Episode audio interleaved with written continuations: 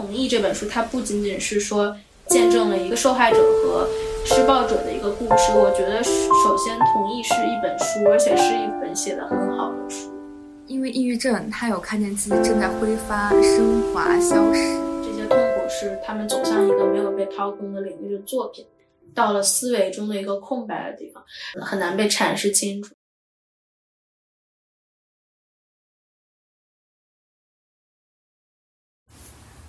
Hello，大家好，欢迎收听白话噪音的这期节目，我是喜川，我是普通话不好的思淼。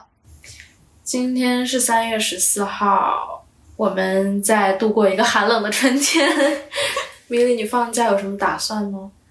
我是打算去三个国家，先去法国，再去意大利，然后去西班牙。我去年春假也去了法国，但是当时很短暂，就去了三天，去巴黎住了三天，然后逛逛街就回来了。我也是打算。去三天，然后就逛逛街。我发现很神奇一点，就是我不知道你有没有这种感觉，因为录这个节目嘛，然后我们读了挺多法国的文学作品的，从波伏娃、杜拉斯。今天又跟大家聊这本书，然后会稍微对这个国家会有更多的了解，而且包括对他们故事当中的社会文化的描写，我觉得都非常的有意思。所以今天就是非常想跟大家推荐这本。来自 Vanessa Springora 的一本短篇小说叫《Consent》，嗯，中文的话就是“同意”，是一个自传性质的一个非小说文学，啊，它算是一本回忆录吧。开头说它是一个短篇小说，说错了，它算是一个短篇作品，但它不是小说啦，因为它是呃纪实的。对。然后他文章的前传也说了，这是一本作者讲述自己十四岁时被他年长三十多岁的法国作家引诱、控制、发展出一段畸形关系的经历，是一部关于创伤痊愈和勇气的回忆录。这个是他的那个 official，他高官方的介绍嘛？就是对，创伤上面写和勇气。对，其实我觉得他囊括的特别的好。因为我在看这个作品的同时，我的脑子里面就是在回想这几个词，就是因为他在写他受伤的经历，但是他写作的这个行为本身就是他的勇气和他的反抗。对，所以我觉得他概括的很准确。像这个作者，他就是像以笔为枪。你觉得你自己有这种类似的能量吗？我们之前聊过杜拉斯，然后我最近正好也在看他的一个。呃，对谈吧，然后他也讲过他对写作的定义，我觉得是，嗯，很值得拿来分享的。好，因为他的观点很特别。他在跟一个记者呃访谈的时候呢，他就讲了，就是他在生活里面、写作里面和拍摄电影的这种背景是什么样的。他虽然跟这个记者有一些差异，就是他们的看法有些差异，相当于是有点辩论的，尤其在女性主义的立场上。但是，嗯，他也就是相当于代表一个知识女青年，一个女性作家，呃，用这个身份再去描绘，就是她自己的感受。为什么要突出说她是一个女性写作者？是因为其实，在那个年代，大部分的作者或者文学界以男性为主导很多年的状态下，她是。呃，艰难的，他其实是受面临更多的挑战的，所以才有了这样的一个对谈和反思。杜拉斯就说：“嗯，我知道这个写自己的地方，我写他的地方。当我写的时候，是一个呼吸被缩短的地方，在感觉上有一个下降，不是所有的东西都被听到，只有某些东西。你看，这是一个黑与白的地方。”刚刚说到的那个感觉上有一个下降，它的原文是说，他说，呃，there is a drop on sensory perception，就是说在意象、知觉、感知，就是它翻译成了感觉，但其实它可能它的概念更广泛一点点。我是很喜欢他这种描述，他所谓的在感觉上有一个下降的意思。我觉得更多的是像把东西沉淀下来，沉淀下来表达出来，所以是感觉上的下降。他觉得就是写作的过程本身是痛苦的，阅读的过程可也是痛苦的。但是他说这种痛苦应该引导我们走向一个地方，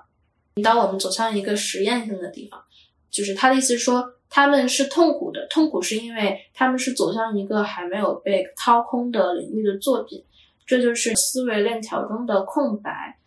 他的意思不是在心理分析方面，他的意思是关于，比如说什么是女性化的东西，比如说他在写他和这个记者叫高迪尔，他们在谈，不是主要就是想谈一下女性写作和就是新的女性语言，还有母性身体的反思之类的嘛，所以他会聊到女性化这件事儿。可能就是问问题的人，他就是想问他，那你怎么去该怎么去书写女性化的东西？到底什么东西叫做女性化？他就。这样讲就是说，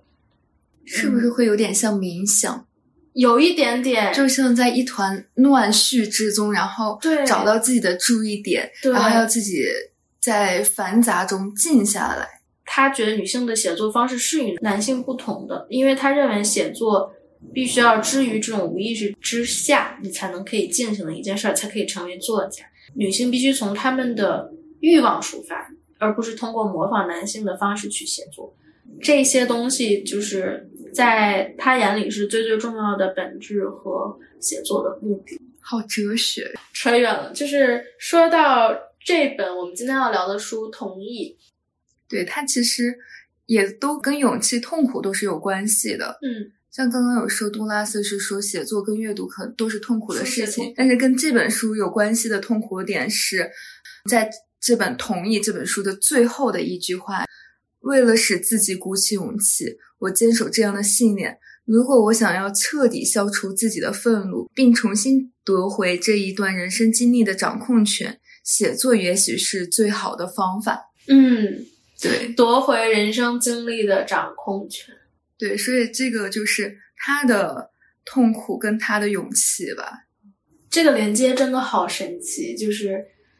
写作和人的境遇的精神性连接，我觉得非常神奇。这两个痛苦跟勇气其实感觉不搭边儿，但是又用的就是同一个词。对，然后我对于他的这个作品，他我有一个另外的感受，就是他的背景是在二十世纪八十年代的中期，有一个离婚的母亲，她把小 V，就是这个作者。呃，抚养长大，然后她是单亲妈妈，她的父亲呢，就是一直在成长生活中是缺席的。但是在十三岁的时候，呃，小 V 他遇到了一个作家 G G M，是是一个真实的作家，他觉得这个作家很有才华，就很崇拜他，他就被这个五十岁的男人的魅力吸引了。后来呢，就是这个 G 给他写了一封信，让他去真正的动摇，是因为这封信。然后他是因为其实是相信了他的文字，拜倒在他的文学素养之下去同意去见这个作家，去跟他发生关系。G 就是想让小 V 去放心的爱他，并且一步一步的控制他，想让小 V 相信他不会伤害他。但是当时小 V 他才十四岁嘛。所以他其实首先，他第一次鼓起勇气是鼓起了一个错误的人生选择的勇气，就是他在十四岁的时候把身体和灵魂都交给了这个五十岁的男人。我觉得还有一点就是，是小薇的母亲没有做出一个正确的引导。嗯，因为其实故事发展是这样的，嗯，就是是她母亲离婚之后，也不算离婚，就是摆脱这个。有家暴倾向的丈夫之后，就是流连于各种酒会、各种男人。嗯，所以就有一次酒会上面，她其实是想钓这个剧的。嗯，但是却不不并不知道这个剧是个恋童癖，却喜欢上了自己的女儿。对。然后当小 V 跟他母亲说“我爱上了 G，，我要跟他交往”的时候，小 V 的母亲却是。感觉到愤怒、嫉妒。既然我的魅力不如我的女儿，对我觉得我看到这儿我也很不可思议。就是小 V 他到最后一直想摆摆脱这个 G 对他的控制嘛，他一直摆脱不掉。还有一个原因是因为他的家人没有给他救赎，嗯，因为他的家人一直对这件事保持一种淡漠旁观者的姿态。而且还有一点就是，他的母亲已经开始有点点，或者是虚荣心作祟。他觉得可能是家里拥有了一个出名作家，能让他这个家庭变得一下子对高端起来。是的，我觉得这个小说就是在嗯，他们在最后的部分很精彩，因为就是在他分手后呢，小 V 也长大了，但是他的折磨依然在继续。就是这个 G 对他的磨难，还有还有这个 G 通过他出版和小 V 的经历的作品和骚扰来重新去激怒他，然后来重新去呃让他开启这个痛苦的潘多拉的盒子，其实是嗯高潮所在。呃，小 V 就是这本书。出版的时候呢，他写了一句话，他说：“这么多年来，我的梦想里面充满了谋杀和复仇，直到解决方案最终出现的那一天，在我眼前，这很明显，我把猎人带到了自己的陷阱，把他锁在一本书里。”我感觉他是用同样的方法在报复这个 G，可以 G 也把他锁住了，锁住了。G 用小 V 最热爱、最崇尚的文学把他锁在里面。然后我当时跟我一个朋友也是聊这本书，他就长叹一口气，他就说，他之前看过一个教授的，就是一个演讲，他说为什么很多女性在青少年时期很容易沉迷于文学，嗯，甚至沉迷于这种文学的苦和悲。他说其实是跟也是跟家庭，包括社会上对某些事情的一些错误引导有关的。其实这本书，它的我觉得它社会议题非常广，它跟就是那种 seduce culture，还有性教育，还有那种有毒的价值观，我觉得都很有关联。不得不说，在这件事情发生了三十多年，Vanessa 她用很平凡但是又很有力量的语言去把这段故事用一种特别清晰的思路写出来，我觉得是很难很难的一个任务，因为它很清晰，你就觉得。中间就是他抑郁的时候就写过，他开始因为抑郁开始绝食，然后他就觉得他的身体是纸做的，我的血管里流的只有墨水，我没有器官，这就是一个虚构的故事。我是真的吗？我真的活的在吗？他这个特别像《素食者》里面那个英惠，他后来的那个快变成树的阶段，对，就是他不愿意吃饭的那个阶段。我个人感觉这种时候就可能是。抑郁症吧，我想证明自己还活着，但我又不知道该怎么证明的那种感觉。我看了一点都不累，因为它是一个时间顺序，它就是先讲他的童年，交代为什么我会陷入这个 G 的这种控制之中，因为我没有父亲，我缺爱，对我想获得男人的关注，然后我想获得爱，对，就这本书没有特别眼花缭乱的那种。文字，他可能把他呃精神上饱受摧残的后半部分的那一段的历史也都很清晰的写出来了，就是描绘这个他被呃无情的，就是被 PUA、被心理操控的过程，以及就是呃受害者、加害者到底是谁的这种可怕的、很模糊的东西。因为其实在这个这个作者就是在这个作家 G 的视角里，他也是一个受害者，所以其实。呃，这本书它探讨的这个维度是很大的，但是 G 这个受害者是一个不要脸的行为啊，确实是 G 还在那里不停说，我才是受害者，我是这些小孩子们的爱情启蒙者。我也觉得，可能大家觉得这本书或者像呃李希也不再沉默，然后房思琪初恋乐园，这些都是讲述他们觉得都是女性的痛苦，然后想去呃。相当相当于想是一种控诉，一种就是指责。但我我觉得同意这本书，它不仅仅是说见证了一个受害者和施暴者的一个故事。我觉得首先同意是一本书，而且是一本写的很好的书。嗯，对，而且还记录了那个时候的社会的黑暗。对，没错。我觉得不仅仅是 Vanessa 个人的故事，对，它里面也有交代 G 他睡了很多小孩，还有男童。对，在那小男孩这本书，它的其实它开头是像写信一样，你觉得？它就是第一人称，然后去讲，就是我觉得不像写信，是日记。对，有点像日记。然后呢，还是分年龄的，就是阶段的，然后就去讲。就比如他一开头是呃，我十四岁，我同意了，是的，我同意了，就是。嗯，这是他核心的矛盾所在，就是他确实当时是同意了的，对，所以就是没有被构成强奸。但是他讨论的这个同意其实是一种被迫的，我觉得。我觉得书里他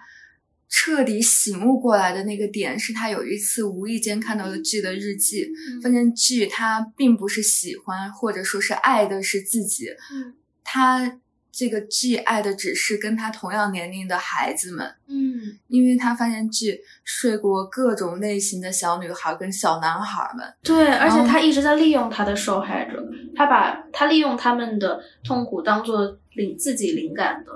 供应来源。让我很不适的一个点是，Vanessa 她讲到就是她是怎么一步步从这个白马王子般的幻觉里面，一步步清醒意识到这个变态的现实之后，她难以摆脱这种依赖和病态有毒的联系的时候，我特别的难受。因为他看清了，他其实已经清醒了，就是有一部分能共情住的。对我当时看这一段时候，就是嗯他清醒过来这一段的时候，我也是觉得，我心里就是帮他在加油，你赶紧就是快点扳倒这个离开，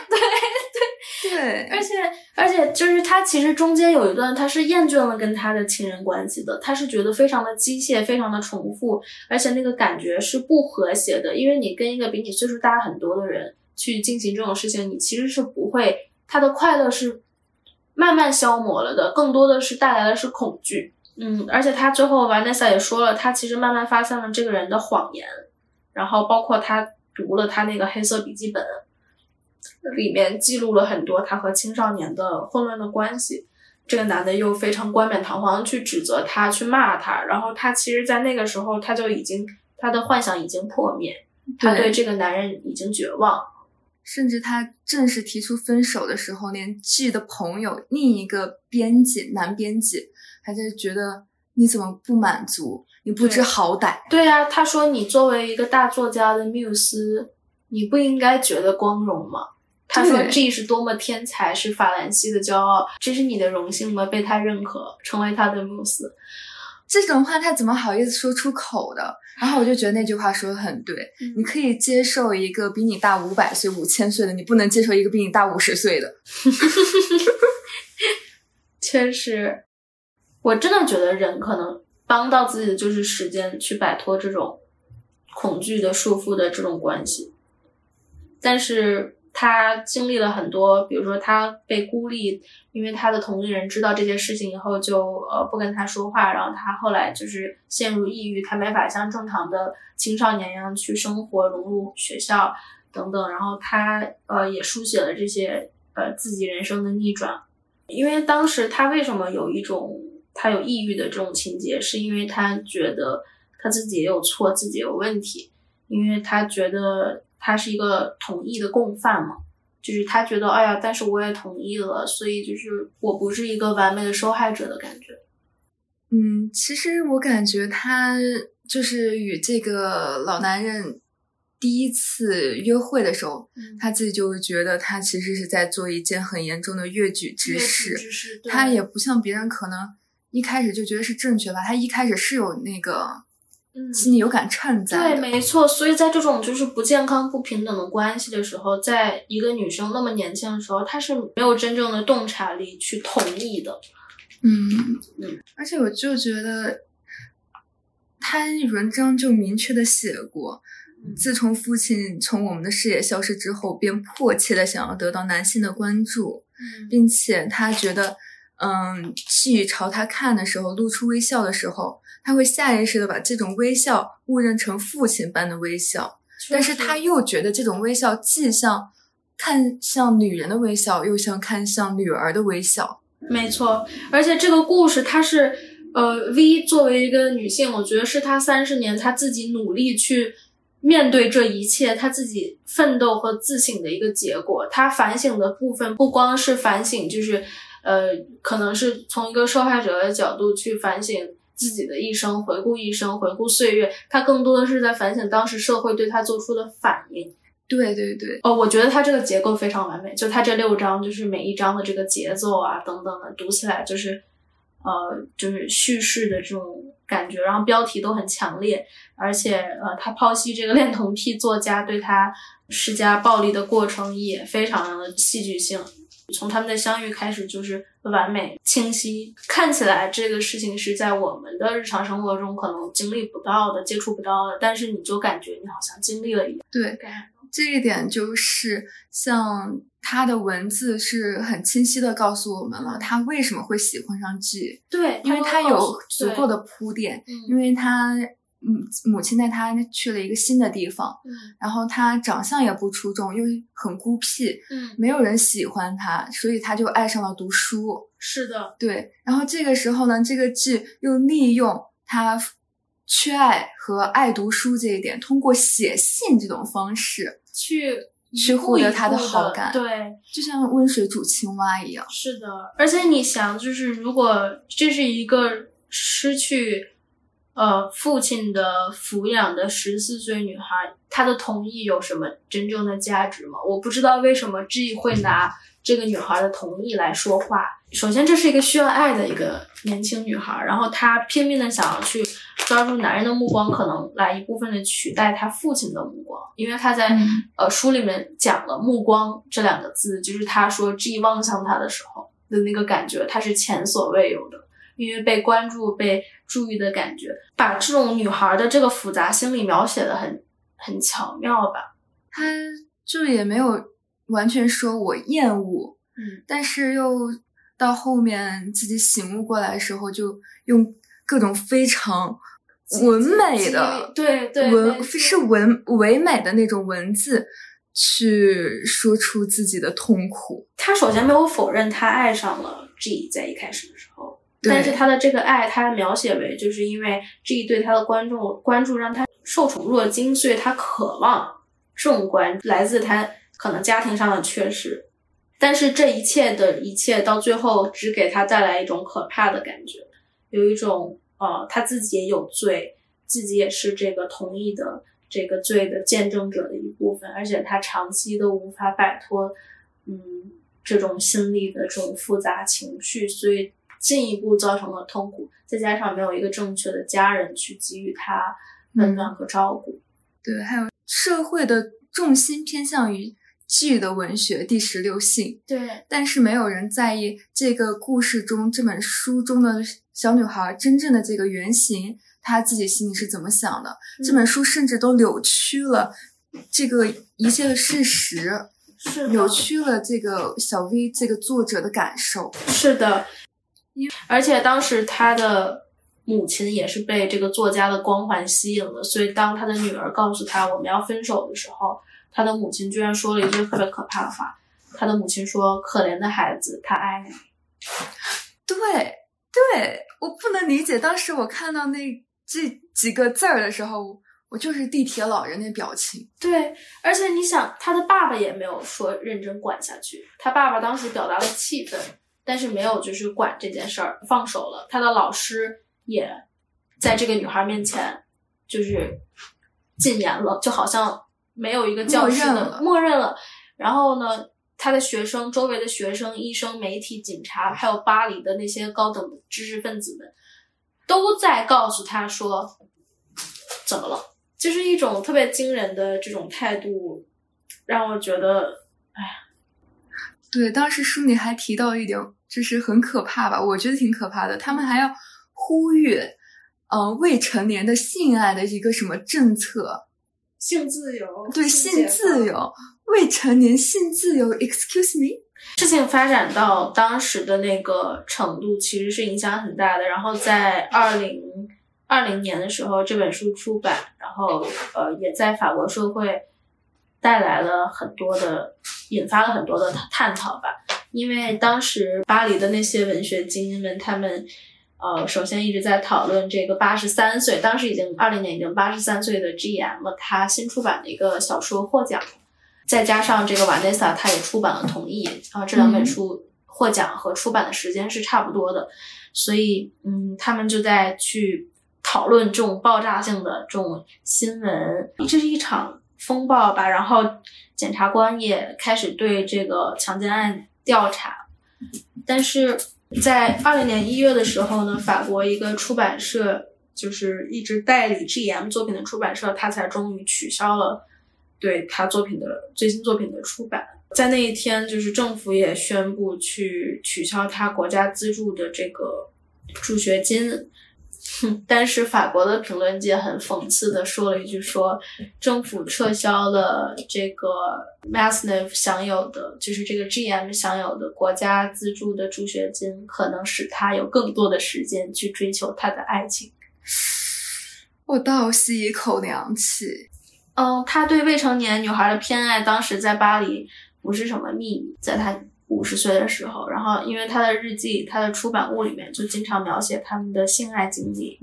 并且会去吹嘘他睡过几十个年轻的女孩和男孩，会去讲他在菲律宾花钱与呃未成年的男孩做爱的故事。这些日记当时已经出版很多年了，然后一直也都没有采取进一步的措施，直到《统一》这本书的出现，嗯，所以其实。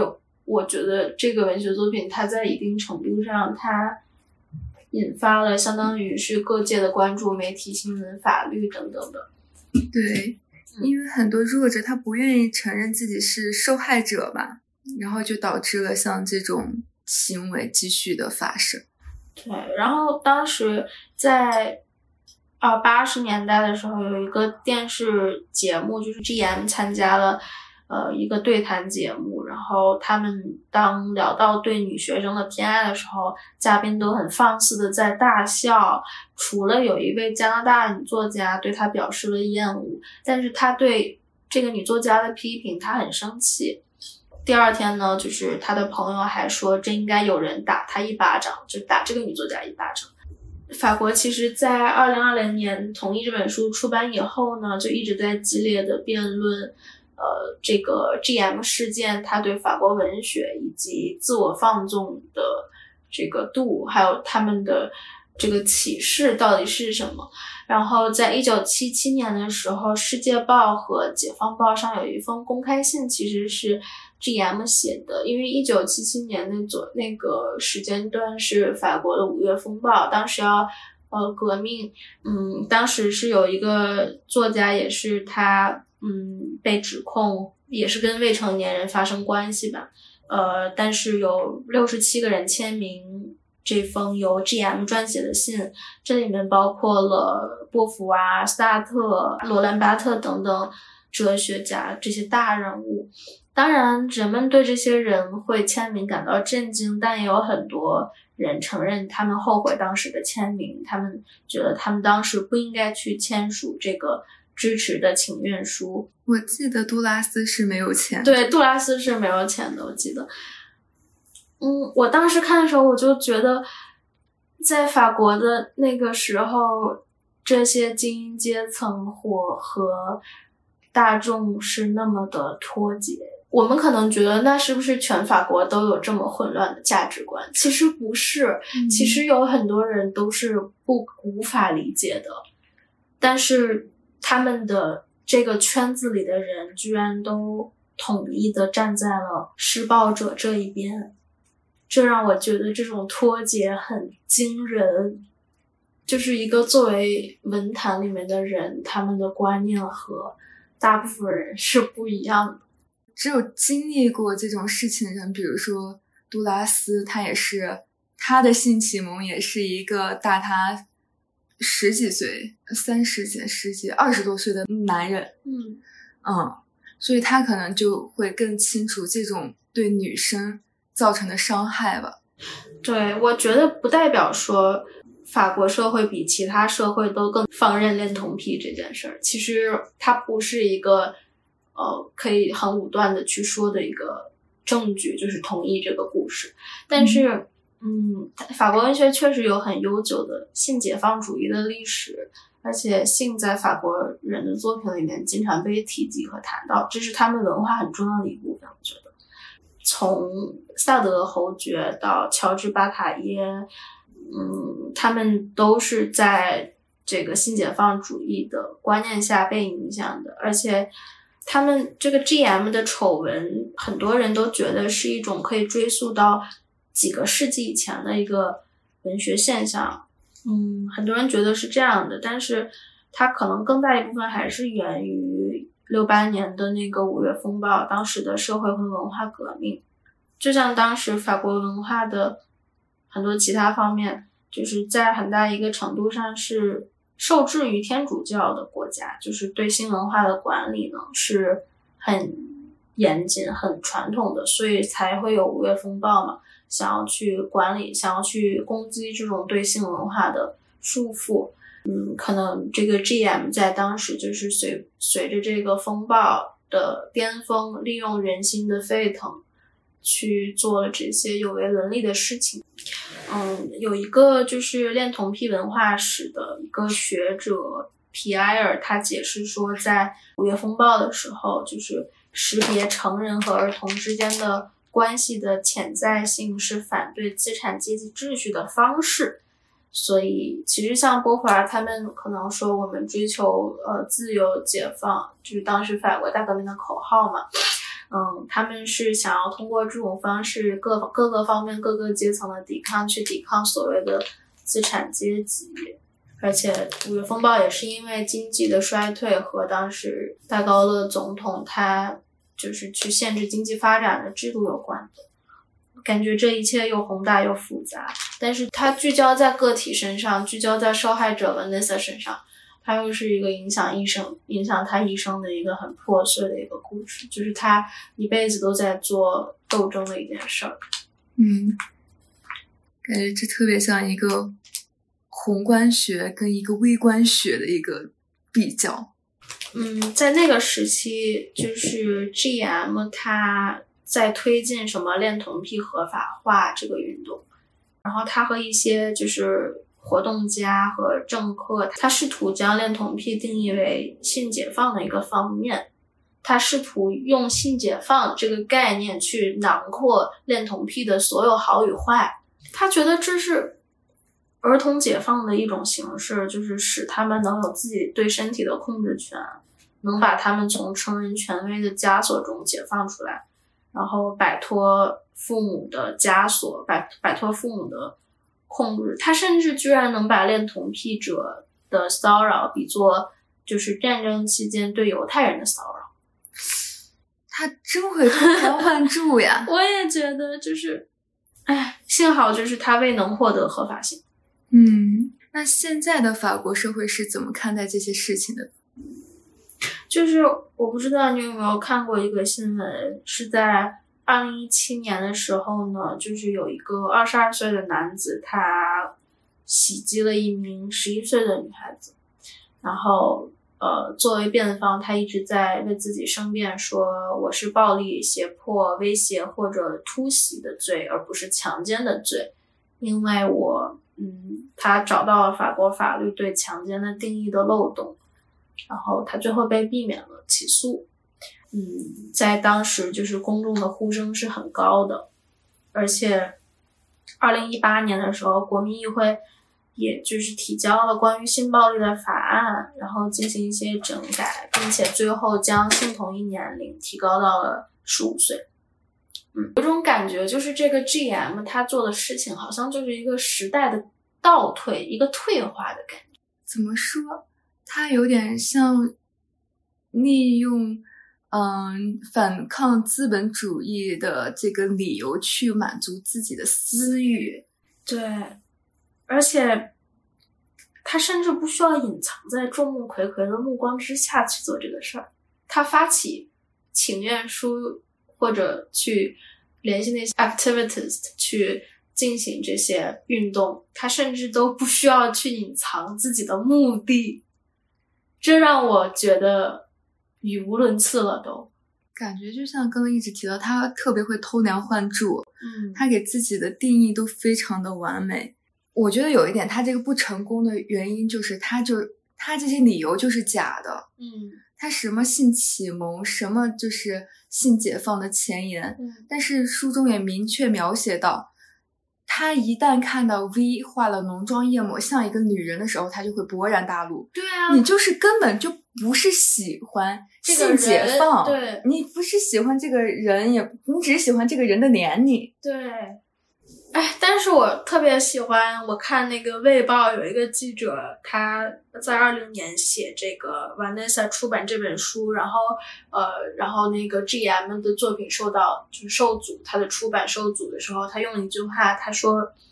呃，现在他最坚定的捍卫者正在抛弃他。他的捍卫者就是出版社们，嗯因为他其实因为有人买他的书，因为有人肯出版他的书，所以他才有勇气一直去跟未成年人发生关系，因为他可以把它称作为我的灵感，因为有人认可我，所以我敢去继续做。但是没有买卖就没有没有杀害。对对，但是在二零二零年，Vanessa 写了这本书。他写完这本书以后，GM 的捍卫者抛弃他了，嗯，没有再出版他的书。书然而，Vanessa Spring Gora 的书却成了一本畅销书，所以可能 GM 先生的时间真的到了。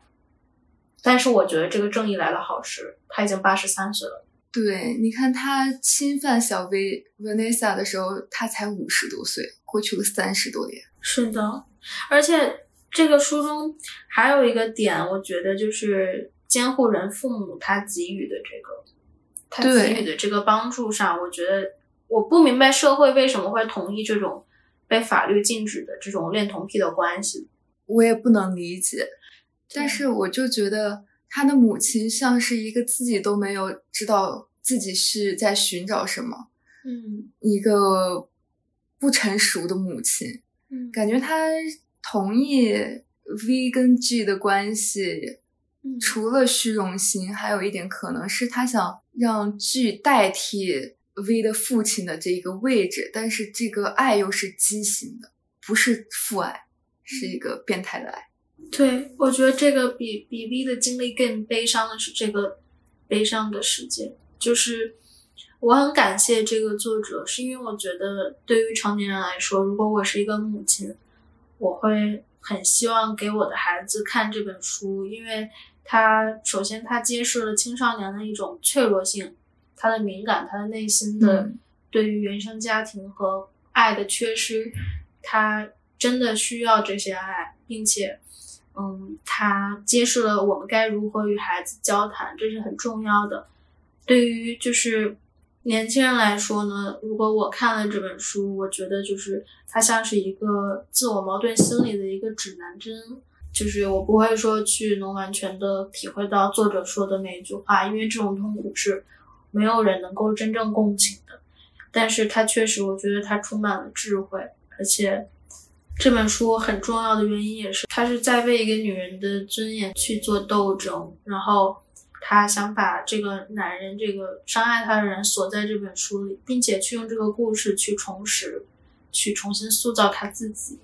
把他嗯自己从这个被掠夺者的控制中去解放出来，然后去宣泄，去复仇。对，要是我的话，我其实更推荐我的母亲去看这本书，是的，因为它里面前面那段，哎，他的母亲毕竟也是一个很可悲的人，是的，就是他里面说了，他问自己，你我的父母到底相不相爱？他回答的是可能爱吧，嗯。嗯，但是那种爱可能是性爱，嗯，而且而且他的母亲就是，他的母亲能接受他十四岁的女儿和一个五十岁的男人上床，真的非常的畸形。我觉得这本书很困扰我的一点就是，他似乎在一个特别就是残酷的一个缺乏父母的爱的女儿身上去，去让我们感受那份绝望。他的每一个环节好像都哪出错了，从家庭到学校到社会，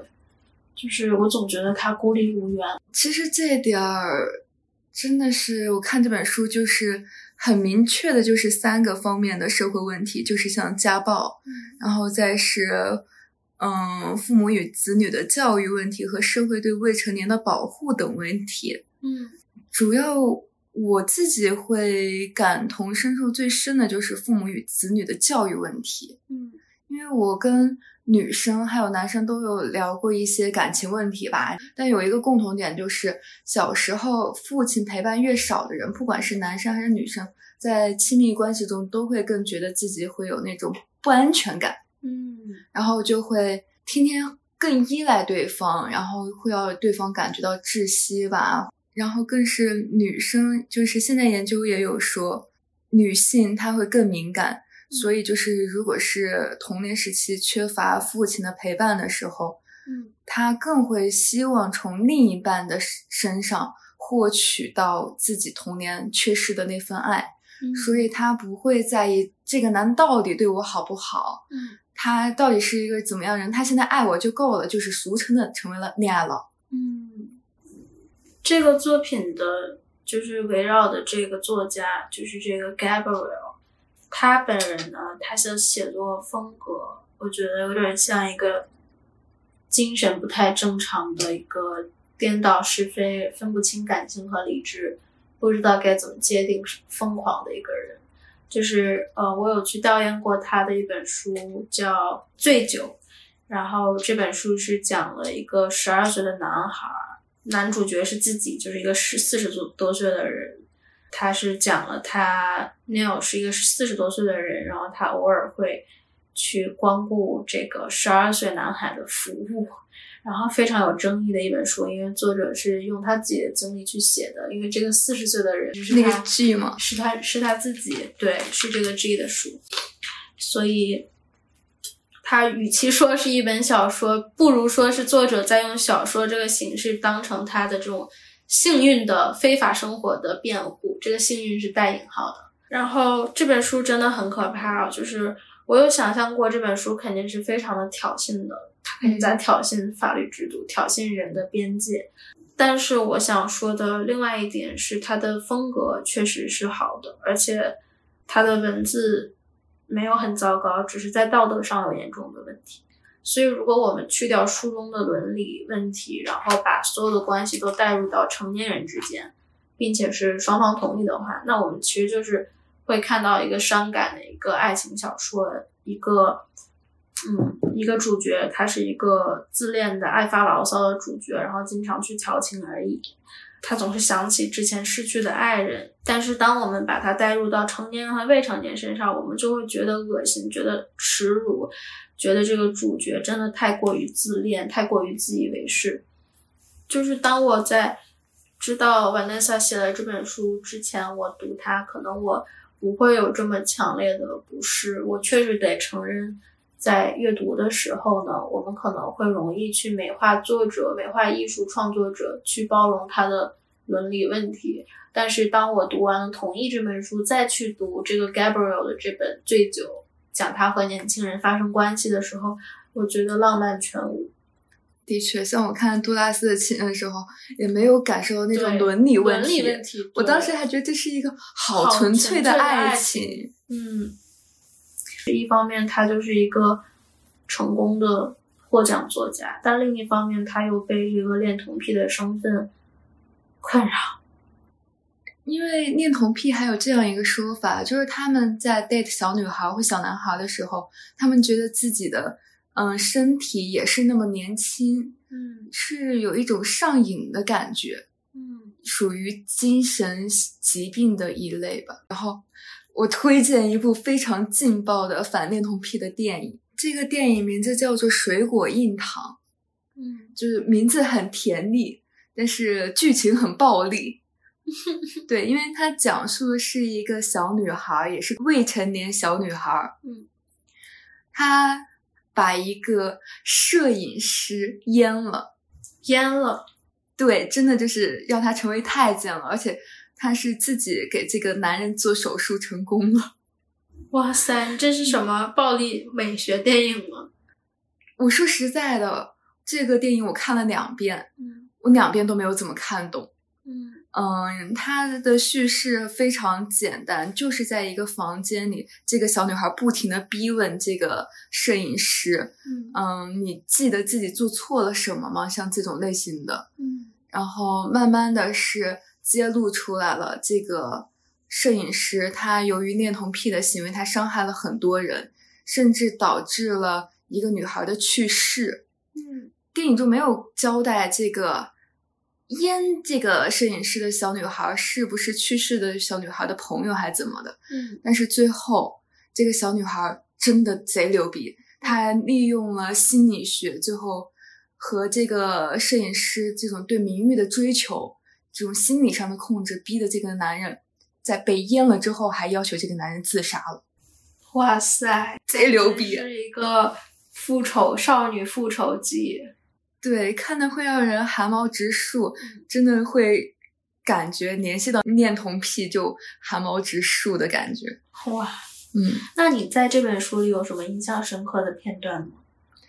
我感受最深的是他抑郁症这一方面。嗯，首先是他的文字特别美，像之前说的，他有描述自己的身体是纸，血液是墨水，然后他自己没有器官，这是一个虚构的故事。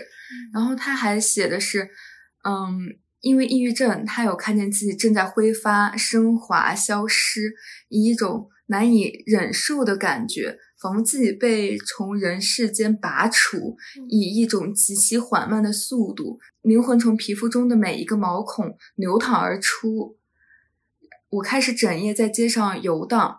寻找某种征兆，某种我还活着的证据。他把自己痛苦也写得很美，然后我觉得像，嗯，为什么他会觉得痛苦？为什么会有抑郁症的这种原因？可能是当人心理的解放和对自己的身份认同不能吻合的时候，就会造成个人主动性和行动能力的缺失。嗯，我觉得这就是为什么会造成抑郁的产生吧。你看，他是发现了自己是错误的，嗯，然后还在自责，自责，嗯，但是事实却又把他困在了原地，他精神已经。出来了，但是身体又被锁在原地，所以导致这种两者的碰撞，然后导致精神的折磨，成为了抑郁症。虽然这个问题可能很抽象，但如果这是你的女儿经历了这件事儿，你觉得你会有一个什么样的应对措施？我会不知所措呀。嗯，但你绝对不会怪他。我会怨自己，为什么我没有教育好他，没有给他一个正确的引导吧？然后会很伤心，为什么我没有在，我没有给足我女儿足够的爱？对，嗯，我也是。我觉得在这种时候，如果要去记二次伤害女儿，我觉得是非常残忍的，像他妈妈和周边的人一样。嗯，不过他妈妈也在最后也有，就是。自己对自己行为做出一个检讨，对，因为最后他同意你去写这本书，并且说了，没事，你不用删减任何的东西，这是你的故事，你的事儿。嗯，可能虽然没有明确说对不起，但是那几句话其实我觉得算是对不起了。对，算是一个妈妈的一个觉醒。嗯，对。我比较喜欢的是他跟朱利安在一起的片段。朱利安是他的小时候的那个性启蒙的小男孩。对，我觉得他们两个是真正的所谓的未成年人的统一，因为两个人是平等的，两个人是平等的互相探索。虽然年纪小，但我觉得如果是十二岁的一个小男孩、小女孩，我不会觉得那是构成罪恶的，因为我觉得那是一种懵懂，那是一种。无知的身体的探索，但是他们没有发生任何的实质性的行为，只是会做一些 游戏，比如说，呃，比如说他写到说，他是这么写的：我们睡的房间是有上下铺的，就像小木屋和秘密山洞一样。每次晚安吻过后，大人们一离开屋子，门刚刚掩上，我们便在用破旧的苏格兰布。搭成的帐篷里，开始了那让人难以启齿却又相当纯洁的游戏。我们收集各种各样对我们来说极为色情的道具：羽毛、天鹅绒布，或者是旧玩偶身上扯下来的缎布碎片、威尼斯面具、细绳等。白天呢，我们将这些东西小心翼翼藏在床垫下。到了晚上，我们指定其中一个人扮演自愿的囚徒，另外两人则投入的用这些道具去爱抚这位毫无还手之力的受害者。此人往往会被蒙住双眼和竖着手腕，睡衣领也被掀开，或者睡裤被褪下来。这些诱人的触碰令我们快活，有时我们甚至还会隔着布料偷偷地将嘴唇贴在那些隐私部位上。到了早上，我们并不会有任何的窘迫。关于这些夜间游戏的记忆，在我们睡着后就慢慢淡化了。我们还是照样的争吵打闹，在田野里嬉戏玩耍。在电影俱乐部看完《禁忌的游戏》这部电影后，给鼹鼠、小鸟或是昆虫搭建墓穴，就变成了我们乐此不疲的一项活动。爱欲和死亡是两种永恒的冲动。我觉得这一段特别美，因为孩子之间的那种玩乐，孩子之间的欲望更多是好奇，他们是没有目的的，所以他能做到他们在呃那种在人性的呃和生长发育青春期的驱驱使下去做完那些所谓的色情游戏之后，可以呼呼大睡，然后第二天完全没有任何窘迫，把这事儿就忘了。因为他们做的那些游戏就是为了玩儿，就是为了一种好奇心再去做。对，然后我读完这本书的时候，有个感受就是我特别想出去走走，然后去让身上心里的那种，因为这个故事所带来的各种令我不安的东西，然后包括我的无能为力，还有一种羞耻，一种对这种错误的一种。觉得悲哀和凄美的感觉，还有这种绝望的感觉，我想让他们慢慢的就是走远，所以我特别想去，比如说去外面走一走啊，这种，因为他的这个情感在里面是很强烈的。可能不光是这个作品，其实我看《素食者》，我也有这种感觉。呃，我觉得《素食者》的英惠，他觉得就是在韩江眼里。唯一能摆脱痛苦的方式只有死亡，所以英惠最后他想选择去拒绝人类的身份，他想干脆我就消失好了，我去当一棵树好了，我去到我理想的植物世界好了。植物世界只有根茎、烟花、果实、种子，没有人类的互相摧残和被吃的恐惧，没有食肉者，没有捕猎者。植物世界是一个自由生长的地方，一个可以做自己、可以顺顺从自己内心的地方的一种选择。它是通过这样的意意象转化去告诉读者如何摆脱痛苦。但是，我觉得《同意》这本书相比这种比较抽象离奇的叙事更现实一点，更温和一些。对，而且包括最后作者最后的关于他为什么要写这本书的动机和周围人的反应，他也阐释的很清楚。比如说家人啊，呃，包括她的丈夫一直支持她，然后她自己是如何做斗争的。所以，我真的，我我是发自内心的欣赏他的文笔和他的才华。他能保持头脑的清醒，思路的清晰，把这些过程很喜欢。对我是欣赏他的勇气，欣赏他揭开自己伤疤的勇气。是的。最让我气愤的是，嗯，这么好，这么拥有这么美丽灵魂的一个女孩，她要去经历这样的磨难，但是这个。男人他除了书籍不能被出版以外，我觉得他没有受到任何的惩罚，没有任何实际上惩罚。还有你最开始说的那个评论，还有更多的时间去，对啊，哎呀，哎，但我很高兴这个作者写出了这本书，对，他在替作者发声了，对对，而且是在他多年沉默之后去揭开他自己的故事。同意这本书的轰动是他应得的成就，他是在给曾经的自己一个交代吧？觉得，嗯，所以我很喜欢这本书，一个关于治愈的和勇气的女性的故事。那我们这期节目就聊到这里。我们的确好像这两期都聊的是关于痛苦的书，我们俩也的确需要出去走走了。确实，这本书跟《素食者》真的有很多异曲同工之处。认识痛苦也是很难得的。对。而且，因为我们这个社会的确是一个否认痛苦的存在的一个社会，我们视痛苦为弱者，嗯，所以我觉得这本书很有勇气，嗯，我们呢，为了好好生活，我们还是快乐的摆脱痛苦吧。行，那我们就下期节目见，拜拜，下期再见。